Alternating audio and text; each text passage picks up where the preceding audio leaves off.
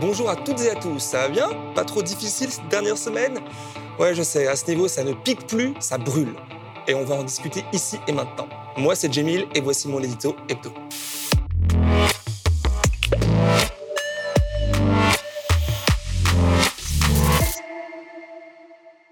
Fermez les yeux et imaginez une autre réalité. Marine Le Pen est au pouvoir, confortablement installée à l'Élysée. Je répète, hein, on l'imagine seulement, gardez ça en tête pour 2022, ne faites pas les cons. Nous sommes le 16 juillet, date anniversaire de l'ignoble rafle du Veldiv. Et la présidente décide d'aller visiter le sanctuaire de Lourdes, haut lieu du catholicisme en France. C'est alors la première fois qu'un chef d'État français en exercice s'y rend, depuis Maréchal Pétain en 1941. Sur place, saluant les pèlerins, elle joint ses mains, sourit, élève les yeux au ciel offrant par la même occasion un cliché sensationnel repris dans toute la presse. Affreux cauchemar, n'est-ce pas? Dans cette réalité parallèle, absolument tout le monde aurait crié au scandale et a raison. Pourtant, ce fait fictif délirant est bien réel. Sauf qu'en lieu et place de Marine Le Pen, c'est le leader du monde libre, Emmanuel Macron, qui a fait ce déplacement ce 16 juillet au sanctuaire de Lourdes pour une visite alors aussi historique que médiatiquement discrète. Franchement, Macron semble pouvoir désormais tout se permettre, les médias dominants lui étant euh, peu ou pas opposés, ni même critiques. Sans surprise vu leur rôle dans son accès au pouvoir. Son déplacement à Lourdes est d'ailleurs officiellement présenté comme un soutien au tourisme local fortement touché suite à la crise du Covid. La ville ayant déjà reçu 77 millions d'euros d'aides diverses, non pas du pape ou de la Vierge Marie, mais de la part de l'État en 2020. Mais ça n'a pas suffi. Voici donc maintenant Emmanuel Macron transformé en VRP du pèlerinage catholique, espérant sûrement gratter quelques voix au passage pour 2022. Mais comment ne pas voir dans ce déplacement présidentiel inédit depuis celui de Philippe Pétain un énorme problème? Emmanuel Macron est, je vous le rappelle, président de la République française. Cette même République qui, comme l'énonce la loi de 1905 sur la laïcité en France, ne reconnaît, ne salarie ni ne subventionne aucun culte. Aucun culte. Les églises sont depuis séparées de l'État et les religions de la politique. Et dans l'intérêt de tous. Sauf que c'était sans compter sur notre entrée fracassante dans l'ère de la médiocratie où un riche banquier d'affaires a pu être porté à la plus haute fonction du dit État. Fonction qu'il ne cessera alors d'user pour faire profiter du prestige de son titre aux copains en inaugurant leur nouvelle affaire, aussitôt transformée en machine Afrique après le passage du monarque présidentiel. C'est ce qu'on appelle un beau retour sur investissement.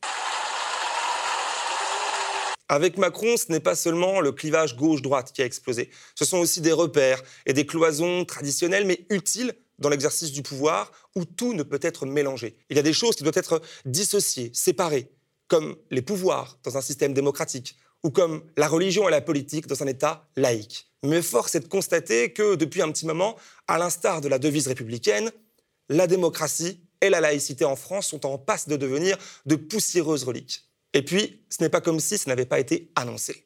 Pour nous retrouver ici ce soir, monseigneur, nous avons sans doute, vous et moi, bravé les sceptiques de chaque bord. Et si nous l'avons fait, c'est sans doute que nous partageons confusément le sentiment que le lien entre l'Église et l'État s'est abîmé et qu'il nous importe à vous comme à moi de le réparer. Mais Macron n'a pas toujours dit ce qu'il ne ferait pas, enfin, ce qu'il allait faire après avoir dit le contraire qu'il ferait finalement. Enfin bref, voyez plutôt. Et je veux aussi être clair, je ne rendrai pas la vaccination obligatoire. C'était le 24 novembre 2020, il y a seulement un peu plus de six mois. Les promesses du président avaient été ensuite intégrées dans la loi le 11 mai dernier. Nous avons euh, parlé de du pass sanitaire et de l'utilisation que le gouvernement pourrait faire de cet outil pour les grands événements, euh, nous avions euh, souhaité, euh, en commission des lois, préciser et l'indiquer très clairement dans la loi que toute autre personne ne pourrait pas faire usage du pass sanitaire pour conditionner l'accès à un lieu privé tel qu'un restaurant, tel qu'un cinéma, tel qu'une entreprise. Tout était clair jusqu'à ce que lundi 12 juillet dernier, donc, Macron en décide autrement, exprimant sa décision. En complément de la vaccination, nous allons devoir mettre en place de nouvelles mesures pour freiner le virus. Dès le 21 juillet, le pass sanitaire sera étendu aux lieux de loisirs et de culture. Dès août prochain, les personnes n'ayant pas été vaccinées n'auront plus accès à toute une série de lieux communs de consommation tels le bistrot, le magasin du coin, les cinémas. En un coup de cuillère à peau, Macron trahit encore ses propres propos tenus quelques mois auparavant avec une nouveauté ici. Il contredit la loi, la loi en vigueur, qui avait enterré cette idée saugrenue, pour reprendre l'expression de la présidente de la commission des lois. Euh, avoir cette euh, idée euh, saugrenue d'imposer de, pénétrer dans son établissement à la possession d'un tel pass sanitaire. Pour lui, et il en a pris l'habitude apparemment, modifier la loi et les règles est une formalité. À l'heure où j'écris ces lignes, nous sommes le 19 juillet. Et au moment où nous tournons cet édito, nous sommes le 20 au matin.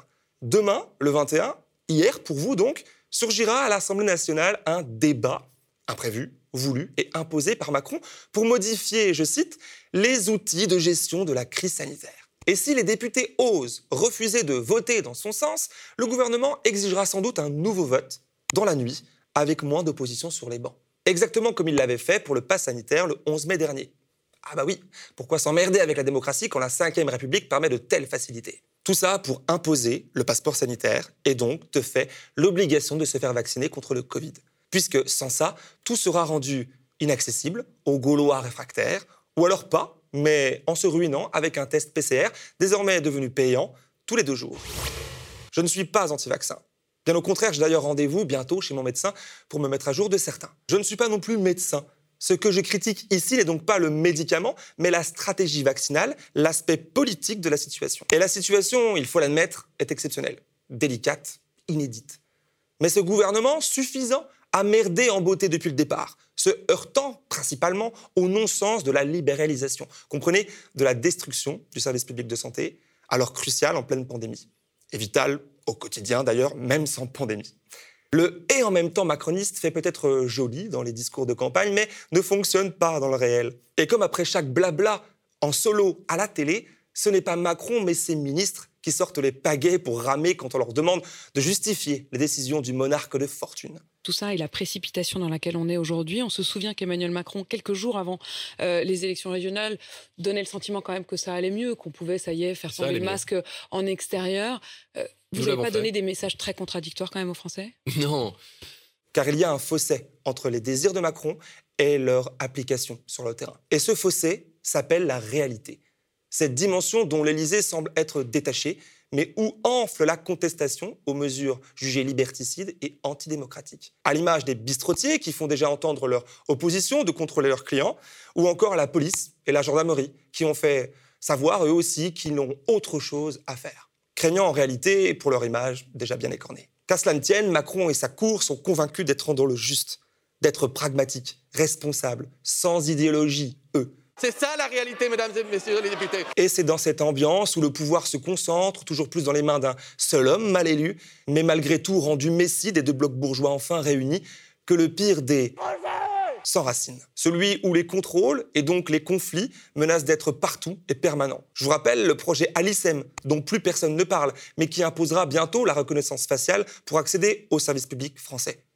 L'outil GenNote qui permet déjà aux forces de l'ordre de ficher n'importe qui, sans fondement, nourrissant alors les injustices et la répression. Ou encore l'affaire Pegasus qui sort ces jours-ci et qui met à jour un gigantesque réseau de surveillance de journalistes, d'avocats, de politiques d'opposition et de militants. Tout cela forme un projet global de société effrayant pour beaucoup. C'est celui-là même qui a été très largement dénoncé par les foules sorties dans les rues mercredi et samedi dernier.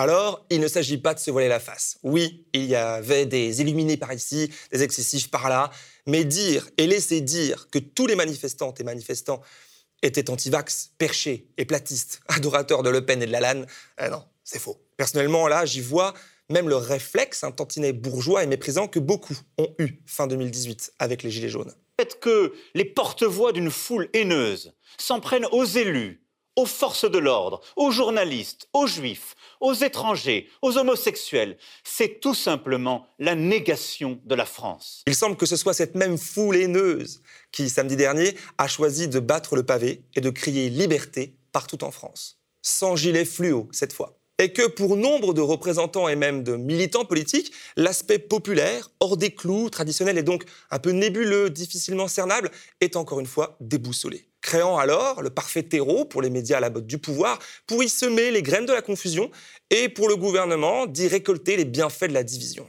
Je suis vacciné, mais je suis contre la certification électronique généralisée, la traçabilité euh, totalitaire qu'ils sont en train de mettre en place. Vous avez été choqué par le discours du président? Non, parce que qu'est-ce que l'on peut attendre d'autre? Non. Ce manifestant du 17 juillet à Paris a raison, selon moi, d'insister sur le fait que bah, qu'il n'y ait rien de choquant en soi. Comme je le soulignais dans le précédent édito ici, il y a des limites à la surprise quand un loup se déclare vegan avant de te dévorer. Macron est un bourgeois, un bourgeois bien né, ex-banquier d'affaires chez Rothschild. La vraie surprise aurait été qu'il mène une politique sociale. Car il y a un constat à faire. La Macronie s'est enfermée dans un cercle vicieux, celui de la violence et du conflit social permanent, délibérément choisi comme stratégie de gouvernement, et ce depuis le tout début de ce quinquennat. Ça fait quatre ans que le pouvoir ment, manipule, se trompe parfois, mais ne le reconnaît jamais, mais surtout méprise et violente toutes les oppositions. On dit que notre mémoire politique passe vite, qu'on oublie. Dans le détail, sans doute, mais je crois que profondément, les marques restent, s'accumulent. Les traumatismes aussi. Et il y en a eu à l'appel.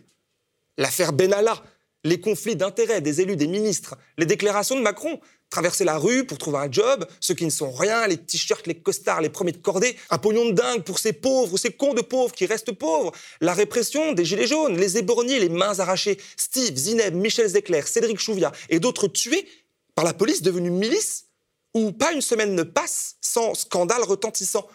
Et l'IGPN qui est là pour laver plus blanc que blanc. Bref, c'est un torrent de boue continu qui nous tombe sur la gueule depuis bien trop longtemps. Comment donc Macron pourrait-il ne pas contraindre? Par son action politique, il y est contraint. Il n'a que cette carte dans son jeu, puisqu'il n'a jamais eu, dès le départ, la capacité à être écouté, à être légitime, et donc à convaincre par un dialogue apaisé. Il ne peut pas se pointer et nous dire comme ça, alors oui, hein, on a merdé et menti jusqu'ici à gogo, mais cette fois, promis, euh, c'est pas le cas. Faites-moi confiance, on y va, allez hop, ça va le faire. LOL Contraindre, comme il l'a fait le lundi 12 au soir, semble malheureusement s'avérer être la seule stratégie payante dans l'immédiat pour pousser à la vaccination et faire face au Covid. La matraque, la menace, la peur, à peine Macron l'avait brandi, que 1,5 million et demi de personnes s'étaient jetées sur leur smartphone pour programmer leur vaccination et confirmer que la méthode était la bonne. Animés surtout par l'espoir de passer entre les gouttes, de pouvoir continuer à consommer, à voyager, et être du bon côté de la barrière, du grillage, du barbelé que Macron promet de dresser alors entre les bons et les mauvais citoyens d'une société d'individus individualisés. C'est avant tout cela, cette idée dingue et dystopique qui a été rejetée par les manifestants du 17. Ces milliers de personnes partagent euh, le sentiment profond d'être abandonnées par un État aux mains de personnes corrompues et méprisantes. État qui est souvent incapable d'assurer ses missions sociales de base ou d'organiser des élections, mais qui voudrait les forcer à se faire vacciner. C'est quand même la recette parfaite pour que ça se passe mal. À côté de ça, je comprends parfaitement et je partage le rejet net de défiler aux côtés d'éléments s'affichant comme clairement fascistes ou racistes, par exemple. La convergence a des limites, tout comme le rejet de Macron ne peut être le seul dénominateur commun à partager avec le tout venant. Quel projet de société désirons-nous? C'est ça la question de fond. Et trois slogans, aussi percutants soient-ils, ne peuvent en être le socle sérieux. N'empêche qu'il va bien falloir se parler, nous les riens, nous les premiers de corvée. Car en face, ça continue à avancer, leurs pions à s'organiser pour garder le pouvoir et dominer. Tout comme les affaires et les scandales qui s'enchaînent à un rythme désormais de croisière. Et qui semblent en plus quand même leur profiter, puisque ça vient dégoûter et éloigner des urnes les électeurs les plus motivés à changer les choses. Ce 16 juillet 2020 était particulièrement chargé. Pendant que Macron était à, Lourdes, au sanctuaire de Lourdes, Darmanin, lui, était à Montbéliard le premier flic de France, qui publiait récemment un livre où il loue la politique de Napoléon contre les Juifs de France, est là, le jour anniversaire de la rafle du Veldiv, face à la police nationale créée par Pétain, qui a énergiquement participé au massacre parisien. En protégeant la République, gardien de la paix, vous ne protégez pas le gouvernement. Ou un parti, encore moins des hommes. Vous protégez l'histoire de France, ses institutions, et la liberté que chacune et chacun a sur notre sol d'être distingué selon ses mérites et ni selon sa race ou sa religion. On se pose souvent la question de maîtriser l'immigration, mais on ne se pose jamais la question de savoir pourquoi autant de gens veulent venir chez nous. Ils veulent venir chez nous parce qu'il y a la République et sa liberté qui guide depuis deux siècles le peuple français. Écœurant. Mais ce 16 juillet 2021 n'était pas terminé. Non, il restait un peu de place pour du rab. Et hop, une mise en examen. Une, celle d'Éric Dupont-Moretti. Une première pour un ministre de la Justice en exercice. C'est le quinquennat des records. Il est accusé d'user de sa position de ministre pour régler ses comptes avec des magistrats anticorruption avec lesquels il a été en conflit ouvert dans sa précédente vie d'avocat. On comprend mieux pourquoi Macron souhaite supprimer la Cour de justice de la République. Macron qui soutient bec et ongle son ministre, qu'il maintient au pouvoir malgré sa mise en examen. Cohérent jusqu'au bout, quelque part, hein, après l'affaire Darmanin. Mais là encore, il trahit ses propres propos, cette fois tenus lorsqu'il était candidat en 2017 quand même sur votre conception des choses. Si vous étiez mis en examen, est-ce que vous renonceriez à être candidat? Oui, de la même façon que dans le principe, euh, un ministre doit quitter le gouvernement lorsqu'il est mis en examen. Toujours ce même 16 juillet, décidément c'était une sorte de jour le plus long, se déchaînait le climat déréglé en Belgique et en Allemagne, où des régions entières sont désormais meurtries. À l'heure où nous tournons, ce sont plus de 200 personnes qui ont perdu la vie et le bilan risque de s'alourdir avec la centaine de disparus encore recensés. Le changement climatique est là. Il ne concerne plus seulement les pays du Sud. Mais les sujets qui squattent de force nos télés et nos cerveaux sont toujours les mêmes. Le mythe sécuritaire, l'islam, le voile et le croque-top quand il n'y a plus rien à mâcher. Désolant. Macron éternue et dans la seconde, tout le monde se met à tousser. C'est lui qui donne le là. Le là repris automatiquement dans la sphère médiatique presque entièrement possédé, contrôlé par ses amis milliardaires. Manu est si à l'aise qu'il ose décorer le préfet éborgneur Didier Lallemand de la Légion d'honneur. En plein 14 juillet, ça va, ça passe. Et nulle part ou presque sont débattues ou dénoncées les prochaines réformes des retraites et du chômage. Cette dernière, pourtant, retoquée par le Conseil d'État tellement elle est injuste et violente. Que Nini, le monarque ira jusqu'au bout, soutenu par un bloc bourgeois fort et uni, protégé par une institution policière tenue en laisse, et surtout épargnée, elle, par ces mêmes réformes jusqu'au vaccin et passe sanitaire obligatoire dont elle sera exemptée. Après tout ça, comment ne pas être en colère? Dans tout ce merdier, on a la sensation de se noyer. L'éco-anxiété, dont souffre toujours plus de monde, épouse alors la dépression politique. Bref, il y aura de quoi se pendre, mais en réalité, il y a encore plus de raisons de vivre à fond. Tout cas, me demandez pas comment ni pourquoi, mais moi, c'est ce que je ressens, une fois sur deux. C'est peut-être niais, mais je pense souvent que c'est grâce à la pluie qu'on apprécie le beau temps quand il arrive enfin. Bon, là, il ne s'agit pas de météo, mais de politique. N'empêche que tout est cyclique, que l'histoire s'écrit chaque jour et que nous en sommes collectivement les auteurs. Que même les démissionnaires, comme certains les appellent, sont concernés par la politique, car elle décrit le cadre de l'organisation de notre vie au quotidien. Nous aurions donc bien tort de ne pas nous emmêler d'une manière ou d'une autre. Certains de mes meilleurs souvenirs ont pris vie en manifestation, lors d'actions militantes ou associatives. J'y ai rencontré des personnes merveilleuses avec qui j'entretiens des amitiés formidables, des relations qui m'ont tant apporté, comme on en établit ailleurs aussi, dans d'autres cercles, d'autres situations. Ce que je veux dire par là, c'est que l'engagement dans le collectif, parce que c'est comme ça que je vois la politique, n'apporte de loin pas que des soucis. Bien au contraire, il nous rend plus forts, et c'est bien cela qui motive les puissants à nous traquer, à nous faire disparaître. C'est ça la bonne nouvelle de la semaine, que nous sommes capables, que nous sommes légitimes à faire la République, à penser la démocratie, et même à bâtir un média, par exemple, comme celui-ci, hors des griffes des puissances dominantes. Parfaite transition, je sais, pour vous appeler si vous avez apprécié mon édito euh, qui se termine là, à le partager, à vous abonner à la chaîne du média et pourquoi pas à le soutenir via un don. Voilà, c'est tout pour moi pour cette semaine. Merci de m'avoir écouté. Bon courage à toutes et à tous pour la suite et à jeudi prochain. Le média devient une coopérative. Alors pour garantir son indépendance, n'hésitez pas à devenir sociaux et à nous soutenir sur le médiatv.fr. Et pour ne rien rater de nos contenus, abonnez-vous au podcast.